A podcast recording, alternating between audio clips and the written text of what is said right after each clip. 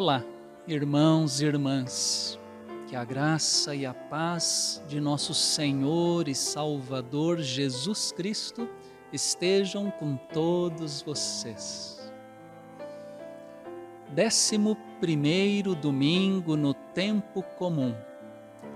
Para nossa reflexão, tomamos o texto do Evangelho de Marcos em seu quarto capítulo do versículo 26 ao 34, texto indicado pelo lecionário. Iremos nos, de, nos deter especialmente nos versos 26 ao 29. Há duas semanas, meu filho menor, o Benjamin, orientado por sua professora da escola, tomou um pequeno copo plástico com terra dentro e lançou por cima várias sementes de alpiste. Ele regou com água e já na semana passada a planta começou a aparecer. Agora, já na segunda semana, as folhas já estão altas no copinho. Como foi que isso aconteceu? É o mistério da vida. Exatamente sobre isso nos falam as parábolas do quarto capítulo do Evangelho de Marcos. A parábola do semeador, nos versículos terceiro ao nono, e as parábolas deste domingo, a parábola da semente que germina por si mesma, nos versículos 26 ao 29, e a do grão de mostarda, nos versos 30 ao 32. Pensemos um pouco na parábola da semente que germina por si mesma. Ela fala a respeito de atividade e passividade da semente e do agricultor. Versículo 26. O reino de Deus é como um homem que lança a semente na terra. A primeira etapa na história descrita pela parábola é a etapa da semeadura faz lembrar o início da parábola do semeador, no versículo 3. Diferentemente da parábola do semeador, porém, a parábola da semente que germina por si só apresenta o termo de comparação, o reino de Deus. E nisto ela é semelhante à parábola do grão de mostarda, lá no verso 30. As três parábolas falam da mesma realidade, mas sob ângulos diferentes. Nesse primeiro verso da parábola está em destaque a ação do agricultor. É ele quem lança a semente. A parábola põe em evidência, portanto, a contribuição humana nesse processo. Pelo contexto em que o texto se encontra, principalmente pela proximidade com a parábola do semeador, a ação humana de lançar a semente parece evocar a pregação da palavra de Deus, a pregação do Evangelho. O versículo é curto, sucinto, mas a ação é importante, fundamental. A semente está passiva, o agricultor ativo. Se a semente não é lançada pelo agricultor, então nada será produzido na terra. Versículos 27 e 28. Ele dorme e acorda, de noite e de dia, e a semente germina e cresce sem que ele saiba como. a terra por si mesma frutifica. Primeiro aparece a planta, depois a espiga e por fim o grão cheio na espiga. A segunda etapa da parábola é a que descreve o crescimento da semente. Agora, quem está em atividade é a semente. O agricultor está passivo. Ele dorme e acorda, de noite e de dia. Tudo acontece sem a contribuição do homem. A semente germina e cresce sem que ele saiba como. É salientada aqui a ignorância humana. A terra por si mesma frutifica, ação automática. Não há necessidade de intervenção, participação humana. Jesus gasta mais tempo neste momento da parábola, falando em detalhes, em etapas, sobre o processo de desenvolvimento da semente. Primeiro, a semente é lançada. Segundo, germina. Terceiro, cresce. Quarto, aparece a planta. Quinto, aparece a espiga. Sexto, aparece o grão cheio na espiga e por fim, sétimo, amadurece para ser colhida.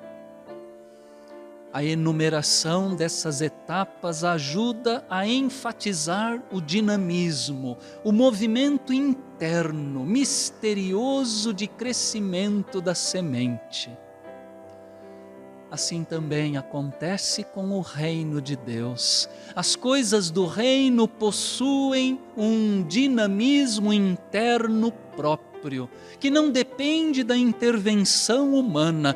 Deus age sozinho. O que ele começou a fazer prosperará, não será frustrado nem interrompido, e a colheita será abundante como aparece na parábola do semeador, no verso oitavo. Versículo 29. E quando o fruto já está maduro, logo manda cortar com a foice, porque chegou a colheita. Na última etapa da parábola, volta à ativa o agricultor ele é quem agirá para colher o fruto. A semente, agora transformada em fruto maduro, está passiva. O agricultor aparece, portanto, no início e no fim da história. Nossa parábola interessa-se pelo que acontece com a semente isto é o centro da parábola, mas também pelo investimento humano. Nesse processo, o homem aparece também no começo e no fim da parábola.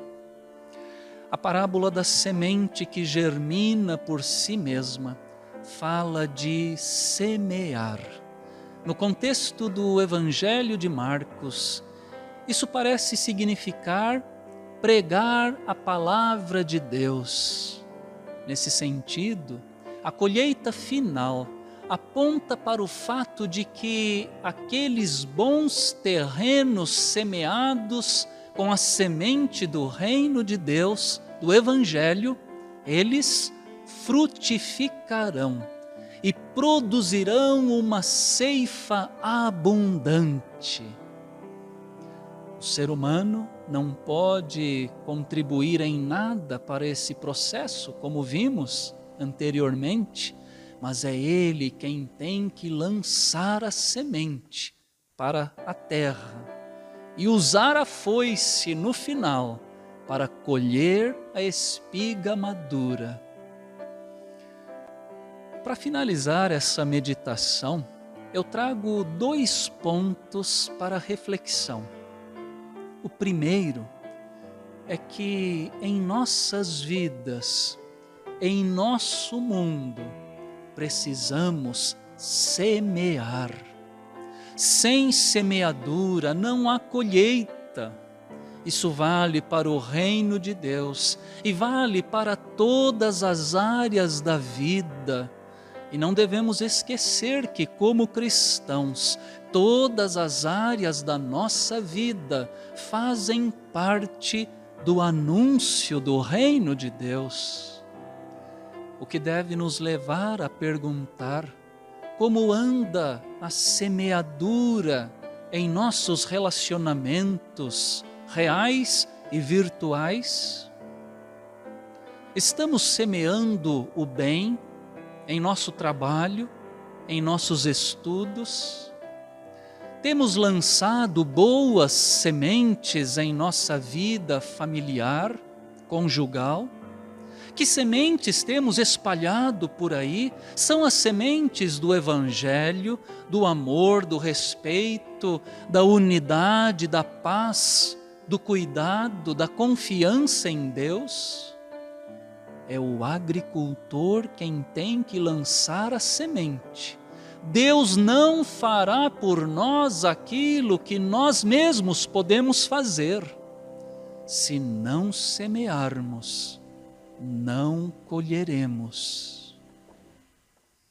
O segundo ponto para reflexão é que num mundo, numa sociedade que enfatizam tanto o trabalho, a produtividade, o rendimento, a meritocracia, o esforço pessoal.